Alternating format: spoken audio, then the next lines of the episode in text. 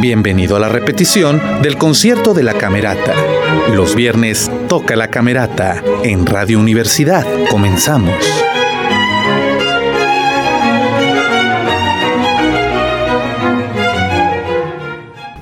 Buenas noches, queridos y queridas escuchas. Yo soy Jorge Sadi, aquí saludándole desde el palco número 3, el palco del fantasma de la ópera, con el sold out de la novena sinfonía de Beethoven aquí en el Teatro Isauro Martínez con la Camerata de Coahuila. Esto es la primera llamada, ya sabes, si está escuchando esta voz es porque es la grabación, es la repetición del concierto de este, digo, déjeme decirle que ambicioso triple concierto porque va a ser viernes, este va a ser viernes, sábado y domingo, 23, 24 y 25 de febrero. Tres veces la novena sinfonía de Beethoven eh, por los 30, eh, por el 30 aniversario, supongo que una vez por cada decena, y porque son 200 años de su estreno. Eh, bueno, de cuando se estrenó la obra de, Beethoven, ¿no? El director es el maestro Ramón Chade y ahorita vamos a platicarles un poquito más porque también tenemos a la soprana, a la soprana, a la soprano, perdón, Tania Solís, al alto Gabriela Flores, al tenor Ricardo Estrada, al bajo José Luis Reynoso, viene el coro del Inmus eh, con su directora Luz Alicia Ávila, a la compañía de ópera de Saltillo, que el director es Alejandro Reyes Valdés y por supuesto el director, el maestro Ramón Chade. Pero bueno, vamos hoy, hoy estamos a 23, es 23 de, febrero, es el concierto número 4 de Camerata de Coahuila de esa temporada primavera-verano 2024 que está fabulosa, la verdad. Vámonos a la segunda llamada. Los viernes toca la Camerata en Radio Universidad. Muy bien, estamos en nuestra segunda llamada aquí en los viernes Toca la Camerata. Soy su amigo el doctor Jorge Sadí y espero que esté usted preparado. Vamos a escuchar de este cuarto concierto de la Camerata de Coahuila que se va a repetir el 23, 24 y 25 de febrero en diferentes horarios. Eh, Ludwig, van, van Beethoven, eh, Sinfonía número 9, opus 125 coral, que tiene cinco, no, cuatro movimientos. Allegro ma non troppo, un poco maestoso, 2 scherzo molto vivace presto, 3 adagio molto e cantabile, 4 presto allegro assai. La soprano es Tania Solís, el alto es eh, Gabriela Flores, el tenor es Ricardo Estrada. Y el bajo es José Luis Reynoso. La compañera de ópera de Saltillo, el director Alejandro Reyes Valdés, es el que se encarga de precisamente de darle a, cada uno de, sus, eh, de, los cantantes la dirección el coro del Instituto de Música de Coahuila, donde la directora es la maestra Luz Alicia Ávila, y el director orquestador de todos es el maestro Ramón Chade. Y esta sinfonía número 9 en re menor, opus 125 de Ludwig van Beethoven, que nació en 1770 y acaece en 1827, es la obra definitiva en la transición del periodo clásico al romántico. Fue por encargo de la Sociedad Filarmónica de Londres en 1817 que Beethoven la compuso entre 1822 y 1824, a pesar ya de su sordera extrema. La Sinfonía número 9 en re menor, opus 125, es la primera sinfonía en la historia de la música que incluye la participación de cuatro solistas y un coro en el último movimiento, el momento climático de la obra. De esta manera, Beethoven hizo de la voz un instrumento más de la orquesta, aportando nuevas texturas, timbres y efectos a la composición. La letra está basada en el poema de Andy Freud, Oda a la Alegría, escrita por Friedrich Schiller y publicada en 1786, dejando en evidencia hasta qué punto Beethoven estaba comprometido con los ideales de igualdad, libertad y fraternidad. Añadió además algunos versos por motivo de ritmo o de necesidad musical en el poema y ciertamente el lenguaje poético hacia su entrada triunfante en la sinfonía, que para entonces se consideraba ya la forma más elevada de la música académica. En la novena de Beethoven introdujo los instrumentos de percusión, el triángulo, los platillos y la gran casá, y además con los timbales por primera vez en la historia de la sinfonía. Con esto Beethoven logra, logra elevar la potencia, la intensidad y la expresividad de los sonidos logrados por la orquesta hasta alcanzar efectos verdaderamente impactantes en la experiencia auditiva. La obra empieza con un alegro maestoso en tono menor, expresando profundidad y dramatismo. Los compases iniciales sugieren el nacimiento del primer tema a partir del caos. Los dos temas empleados en la exposición crean un clima trágico. Luego sigue el scherzo en el segundo movimiento que continúa transmitiendo la atmósfera del primero, del primer movimiento, que es una pieza enérgica que prolonga el clima trágico, pero sin llegar nunca al melodrama. El trío es eh, contrastante. Se respira una atmósfera de felicidad antes de que el scherzo se vuelva a adueñar de la tensa situación. El adagio contiene dos temas idílicos, con sus variaciones, por supuesto. Destacan unos solos del corno compuestos expresamente por Beethoven para el instrumentista del cuarto corno. En la parte final se escuchan dos compases patéticos del principio de la obra, pero el movimiento termina en un ambiente de apacible calma. El movimiento final empieza con un presto dramático representando el caos, seguido de un recitativo eh, de un recitativo de los violonchelos y los contrabajos. Un nuevo comienzo es interrumpido por los sonidos del caos inicial. Entonces el barítono entona la frase de Oh Oh amigos, no es no en esos tonos. Y al terminar el recitativo presenta el himno a la alegría que luego es repetido por el coro. El recitativo Así hace de puente entre la realidad terrenal y la alegría celestial. Beethoven pone música a una sección de los versos de la Oda de la Alegría de Schiller que consta de cinco variaciones, destacando una doble fuga coral que une los versos Freud tauchert aus Elysium, Alegría hija de Eliseo, con Seid Umschlingen Millionen, déjenme abrazaros millones.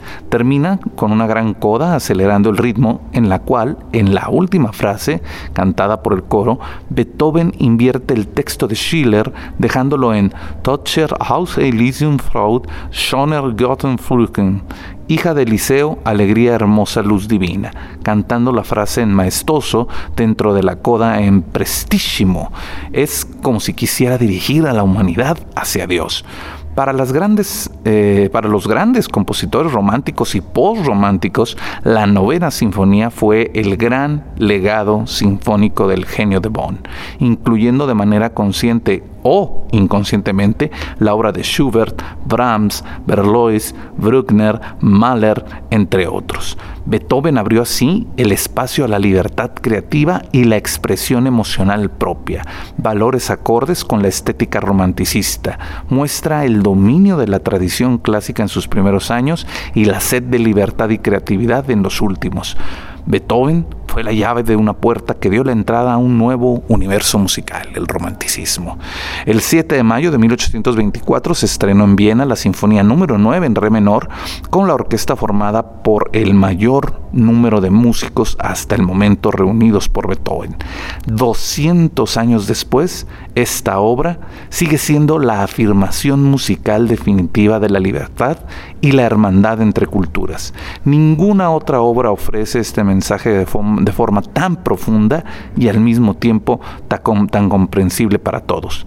Celebremos juntos el bicentenario de esta obra que nos anima a cultivar el espíritu fraternal de la humanidad.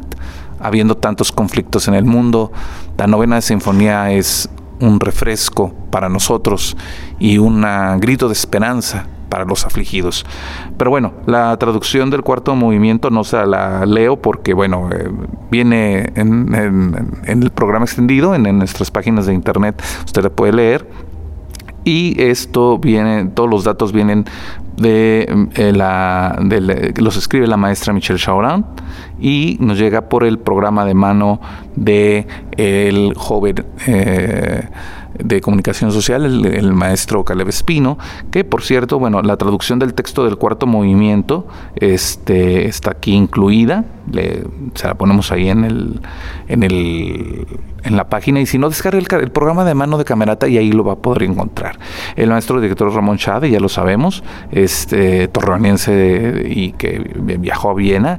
Tenemos a Tania Solís, la soprano, que es eh, de soprano coloratura mexicana, recientemente galardonada con el tercer lugar y el premio del público en el concurso Carlo Morelli. Tania Solís ha sido descrita como una de las cantantes más relevantes de su generación, poseedora de un timbre vocal auténtico, natural, distintivo y bello. realizó sus estudios de canto en la Facultad de Música de la Universidad Veracruzana y ha continuado su formación técnica en diversos talleres y cursos alrededor del país y el extranjero. Todo esto le ha dado de una preparación y físico vocal de primer nivel. Ha perfeccionado su técnica vocal trabajando con destacados maestros como Carlos Aranzay, Emilio, Emilio Pons, Alejandra Sandoval, Alejandro Araiza y Guillermo Armada. Entre los premios y reconocimientos que ha recibido se encuentran en segundo lugar en el cuarto concurso internacional de canto Linus Lenner 2019, Revelación Juvenil y premio Freddy Fox, Escuela de Música, Universidad de Arizona, en el tercer concurso internacional de canto Linus Lenner 2018 y su talento y consistente desempeño le ha valido ser miembro del Estudio de Ópera de Bellas Artes del 2020 al 21 y cantar con las orquestas más importantes del país. Gabriela Flores, la mezzosoprano, es eh, jalapeña, este, Gabriela Flores, y formó parte del programa de jóvenes artistas Los Ángeles Ópera Domingo Coliburnstein durante las temporadas 2019-2020, 2021 y 21-22. Durante la temporada 24 tiene una serie de compromisos destacados y es en febrero que participará en la gala de ópera de la Orquesta Sinfónica de Minería. Después se unirá a la Camerata de Coahuila para interpretar esta novena sinfonía de Beethoven. En abril cantará la octava sinfonía de Mahler y también se representará con la Orquesta Sinfónica, perdón, se presentará con la Orquesta Sinfónica del Estado de México en la producción de Mulata de Córdoba, sin olvidar su esperado debut en España con la ópera de Oviedo en los roles de Stefano en Romeo y en Juliette de Gounod y más adelante como Dorabella en Cos Fan de Mozart. Ay, le dije en francés, perdóneme, de Mozart. Eh, durante la temporada 2023 destacó con su gran debut, eh, con un gran éxito, un gran debut como Drangan en Tristana y Solda de Wagner, al lado de la Orquesta Sinfónica de Jalapa. Más adelante, Gabriela hizo su debut en el rol de Paula de la Ópera Florencia en las Amazonas de Daniel Catán, en el prestigioso Palacio de, Bellas Artes.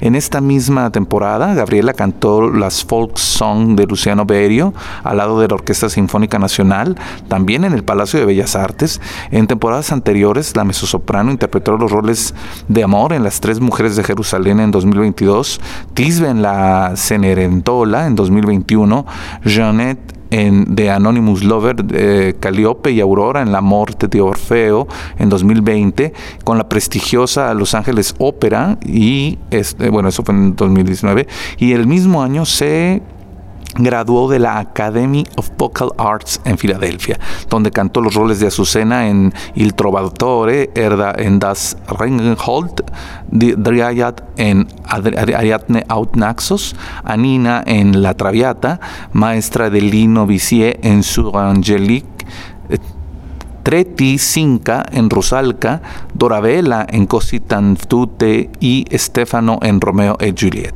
En otras temporadas, Gabriela cantó Janata en Le Essir de Amor, Madelena en Il Viaggio e Remise de Rossini y Alisa en Lucia di la Memoire.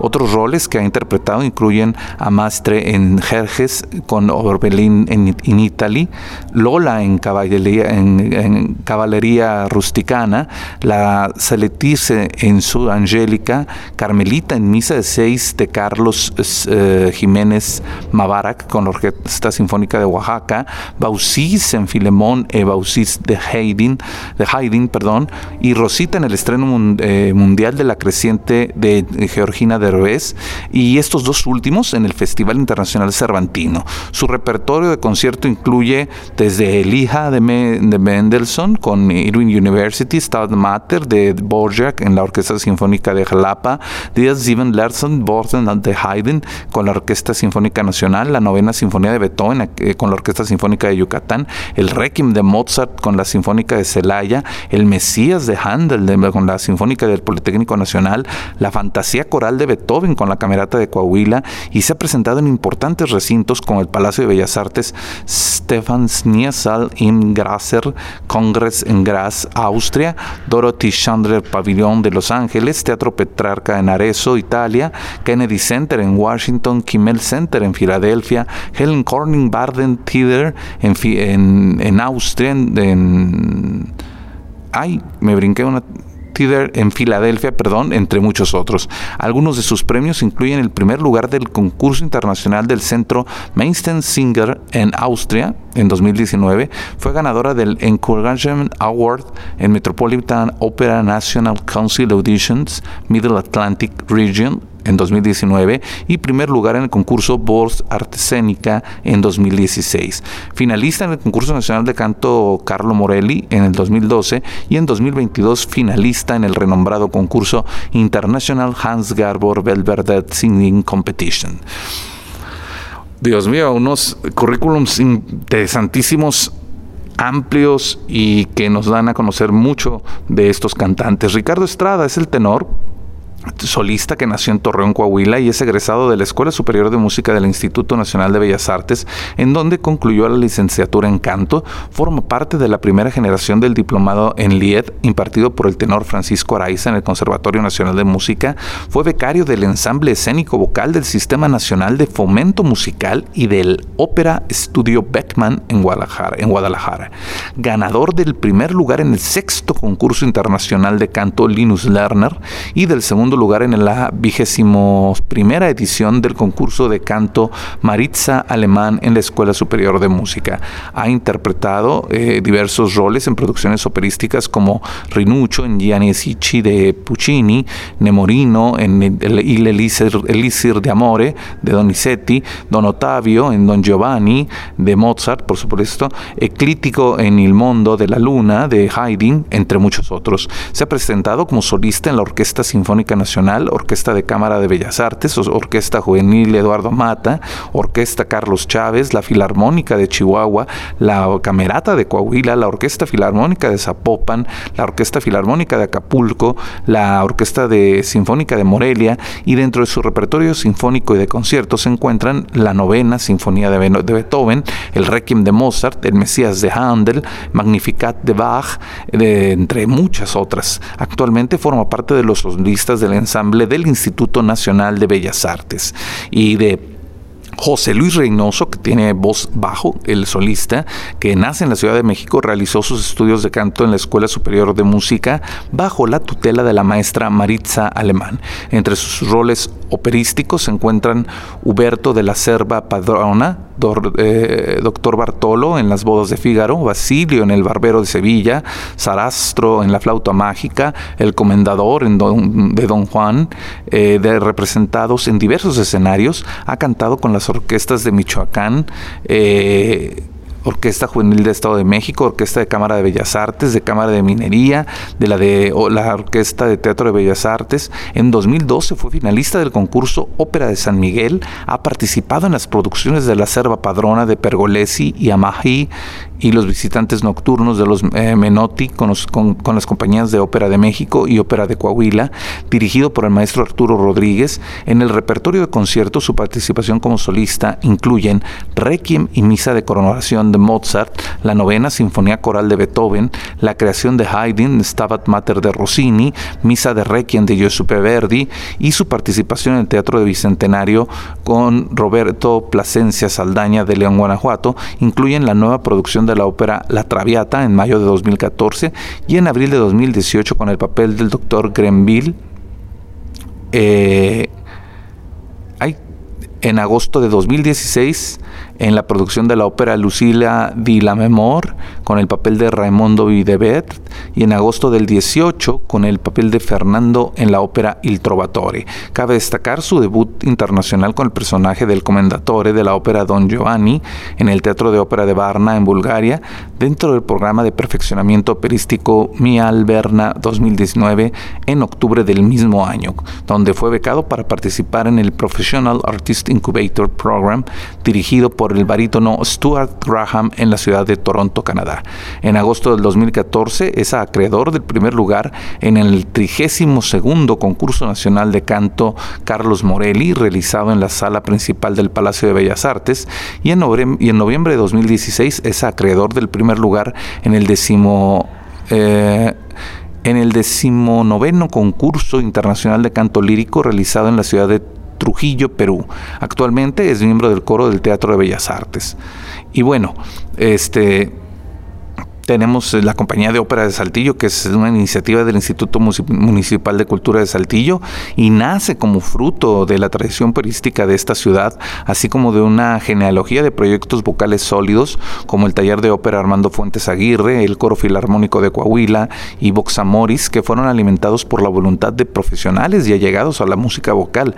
Dirigida por el pianista y director Alejandro Reyes Valdés, la compañía está conformada por las voces más destacadas de la ciudad, bajo la orientación técnica de la soprano Cintly Cruz, el barítono Tamar Villarreal y su pianista titular es Eric Valdés. Desde sus precedentes, que se remontan, remontan al 2013 hasta la consolidación como compañía municipal, la agrupación ha presentado recitales, galas, óperas y oratorios. Destacan Il Triquico de Giacomo Puccini, Tido y Aeneas de Purcell, L'Encier de Amor de Donizetti, La Verbena de la Paloma de Breton, El de Mozart, la novena sinfonía de Beethoven, Die Zauberflöte de Mozart, la Traviata de Verdi, Carmina, Carmina Burana de Karloff y la gira en el norte de México del tenor Andrea Bocelli.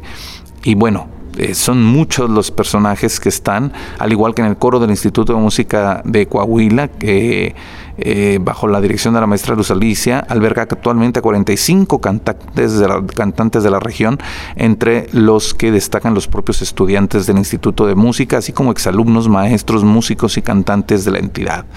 Ha participado con Camerata de Coahuila en diversos programas corales, eh, como la de las óperas de la flauta mágica, de Mozart, bajo la dirección del maestro Ramón Chade una producción original de Camerata de Coahuila bajo la dirección escénica de César Piña, Elixir de Amor de Donizetti, además de las colaboraciones e invitaciones frecuentes en las diversas temporadas de la Orquesta Sinfónica Juvenil de Torreón, la bajo la dirección del maestro Itan Iger.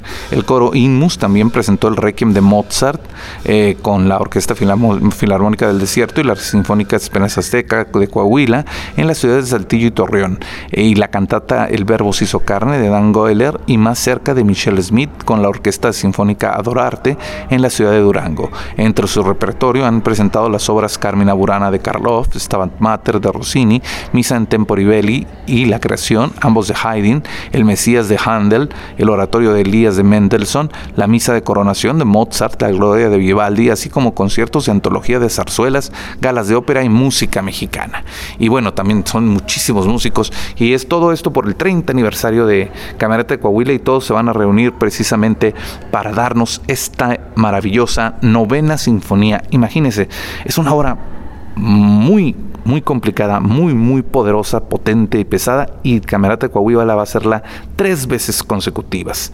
Va a ser el 20, hoy, 23, el 24 y el 25 este cuarto concierto de Camerata que usted escuchará en este momento que es la repetición, pero estamos en vivo y en directo en el Teatro Isauro antes de que todo el mundo llegue en, el, en la función del viernes. Espero que disfrute esta función y esperamos al audio local para entrar con la tercera llamada. Si usted acaba de eh, de prender la radio. Soy Jorge Sadi y esto es Los Viernes Toca la Camerata con el cuarto concierto, que es la Sinfonía número 9, opus 125 coral de Ludwig van Beethoven.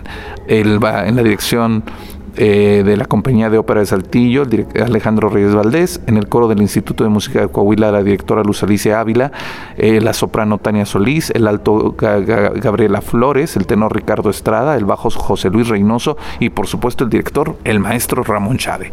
Nos esperamos a la tercera llamada para entrar con audio. Los viernes toca la camerata en Radio Universidad.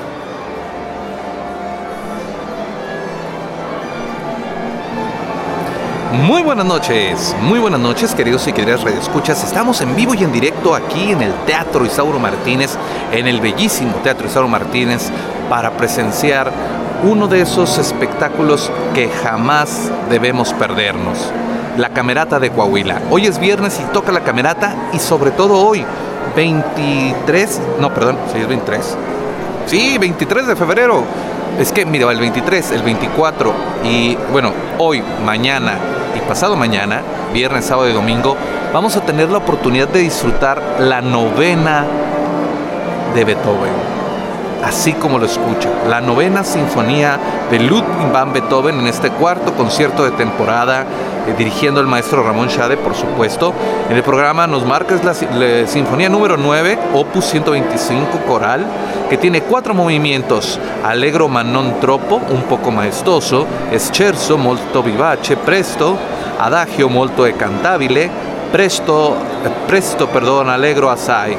La soprano Tania Solís, la alto Gabriela Flores, el tenor Ricardo Estrada, el bajo José Luis Reynoso. Y también nos acompaña la también está la compañía de ópera de Saltillo que tiene la dirección del maestro Alejandro Reyes Valdés y el coro del Instituto de Música de Coahuila con la directora de ese coro, Luz Alicia Ávila. Y el, director orquestador de todo, de todo lo que va a suceder esta noche, el maestro Ramón Schade. Una noche que nos engalana porque esta obra, esta sinfonía que, que hizo Beethoven entre 1822 y 24 fue a pesar de su ya extremada sordera, es eh, en, definitiva la transición del clásico al romanticismo. Y precisamente esta oda a la alegría, como se le llama, está, está basada la música en esta Oda a la Alegría de Schiller, que es un poema de 1786 y que precisamente permite que Beethoven eh, tenga una parte, la, primera parte del audio, del audio, perdón, la primera parte del concierto clásico y después la libertad musical de utilizar a las voces humanas como instrumentos musicales, de introducir otras percusiones que no habían sido utilizadas en esa época y con esto generó lo que conocemos, eh, ahora sí que le dio inicio a lo que es el, movimiento romanticista, esta obra que fuera tan importante y que estuviera dentro de la mente de grandes músicos después de él, por supuesto, Schubert, Brahms, Berlois, Bruckner, Mahler,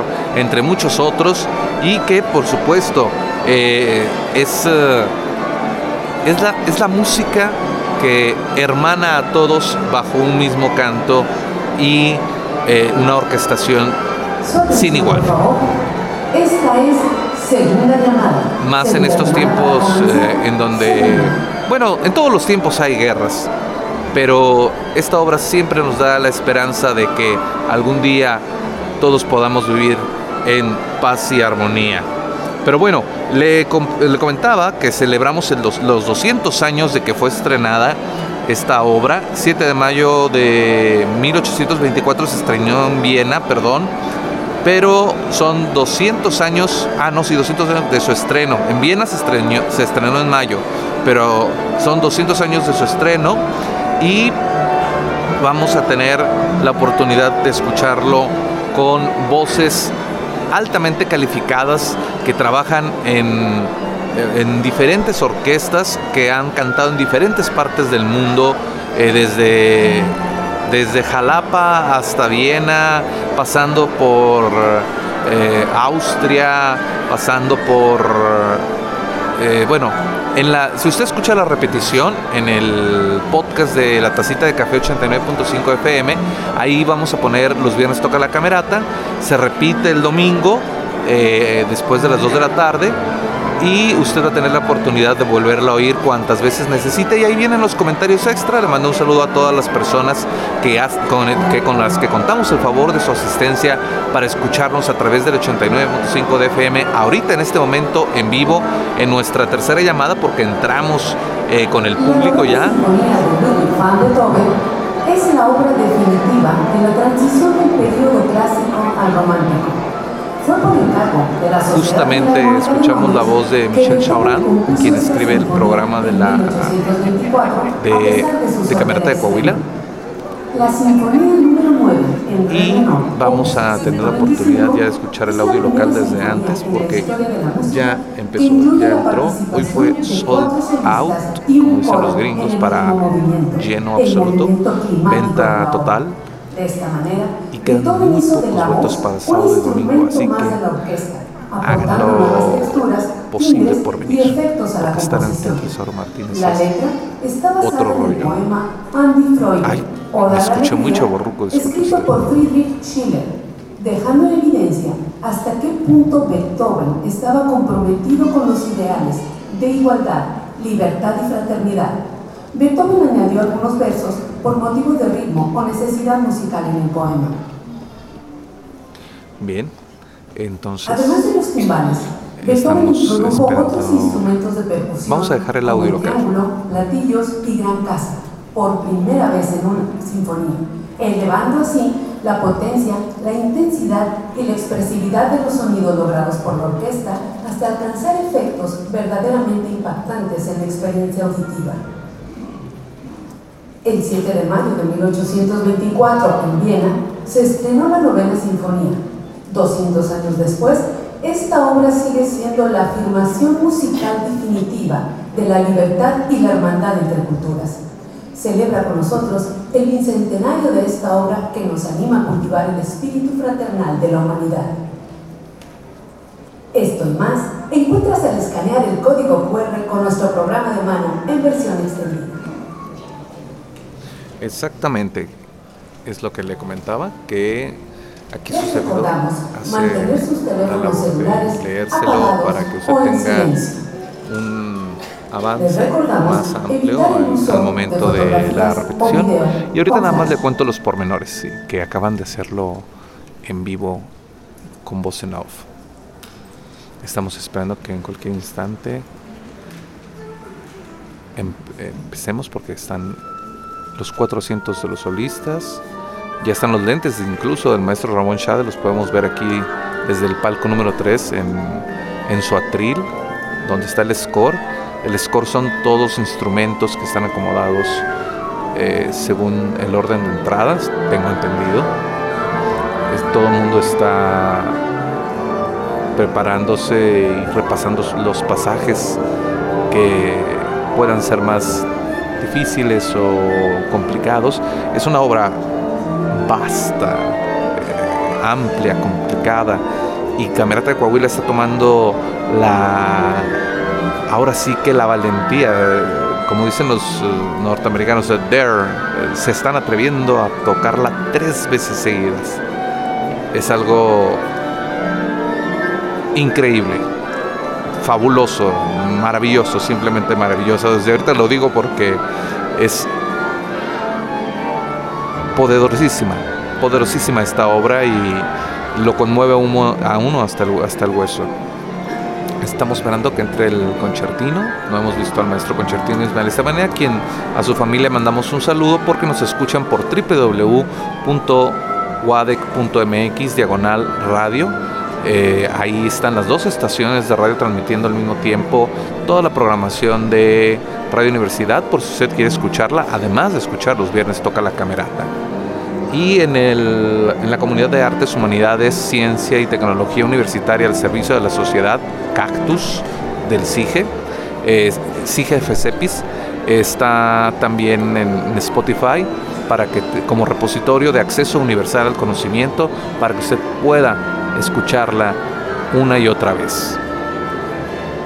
Porque créame, siempre suena diferente con cada orquesta. Y hasta con la misma orquesta suena diferente cada vez que es eh, tocada. aunque sean las mismas notas, siempre algo, algo puede cambiar. Es lo hermoso de asistir a un concierto.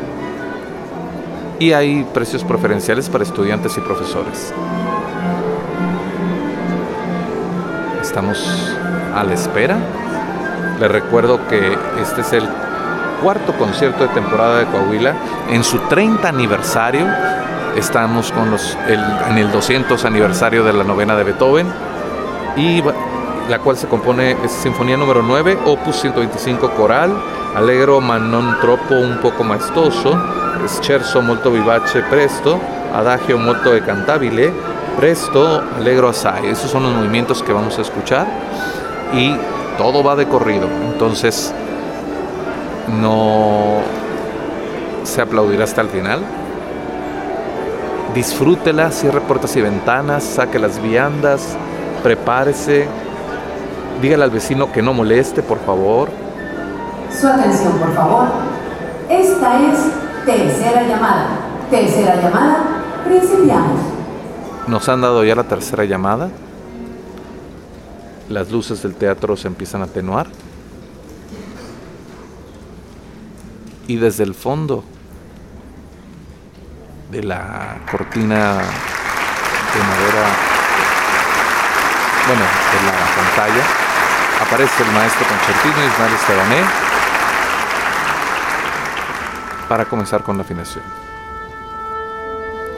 Recuerde usted que cambios de temperatura, cualquier eh, cuestión física puede alterar la afinación de un instrumento. Por eso es importante siempre estar checándolos previo al concierto.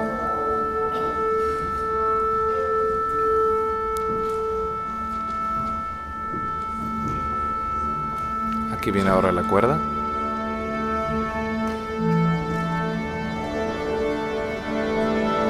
Es que empezaron los metales, los trombones que están al fondo, las cornetas, digo las trompetas, perdón, disculpe los cornos, que hay una parte de, para el cuarto corno, especialmente escrita por Beethoven, precisamente para, para el cuarto corno.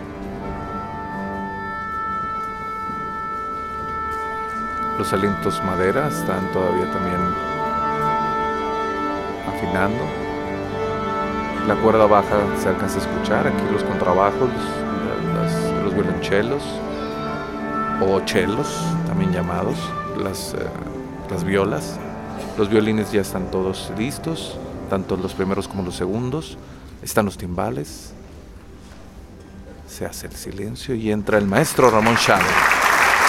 Con esto damos inicio a este magnífico concierto de la novena Sinfonía de Beethoven.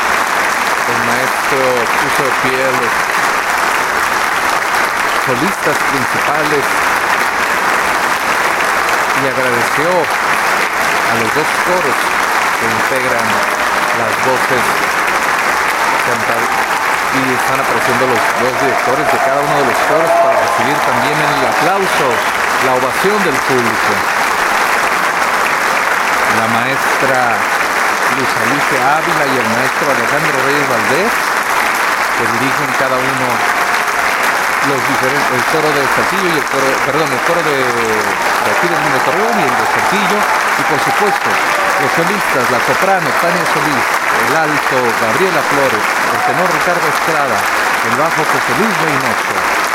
El maestro Chávez les pide que reciban esta ofrenda maravillosa que el público les entrega.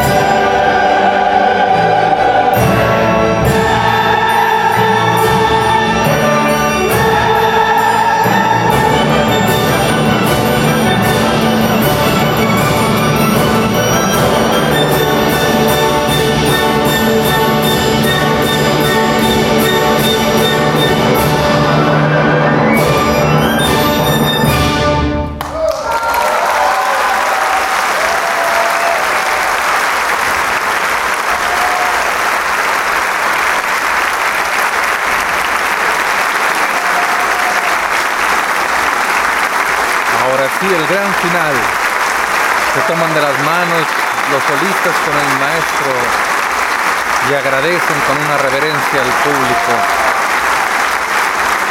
ante el aplauso más que generoso, anticipado y también no anticipado. Una delicia disfrutar esta novena sinfonía de Beethoven en este maravilloso recinto del Teatro Isauro Medicinal. Escuche usted el mar de aplausos, los directores de los coros una vez más tomados de la mano, señalando a sus respectivos pupilos que están recibiendo los honores que el público otorga ante el trabajo bien realizado. Por supuesto, las solistas y los solistas que encabezan las voces como instrumento musical en el romanticismo y el maestro Chávez poniéndose con las manos en alto con ellos, haciendo que el público se ponga de pie y esta noche sea especial.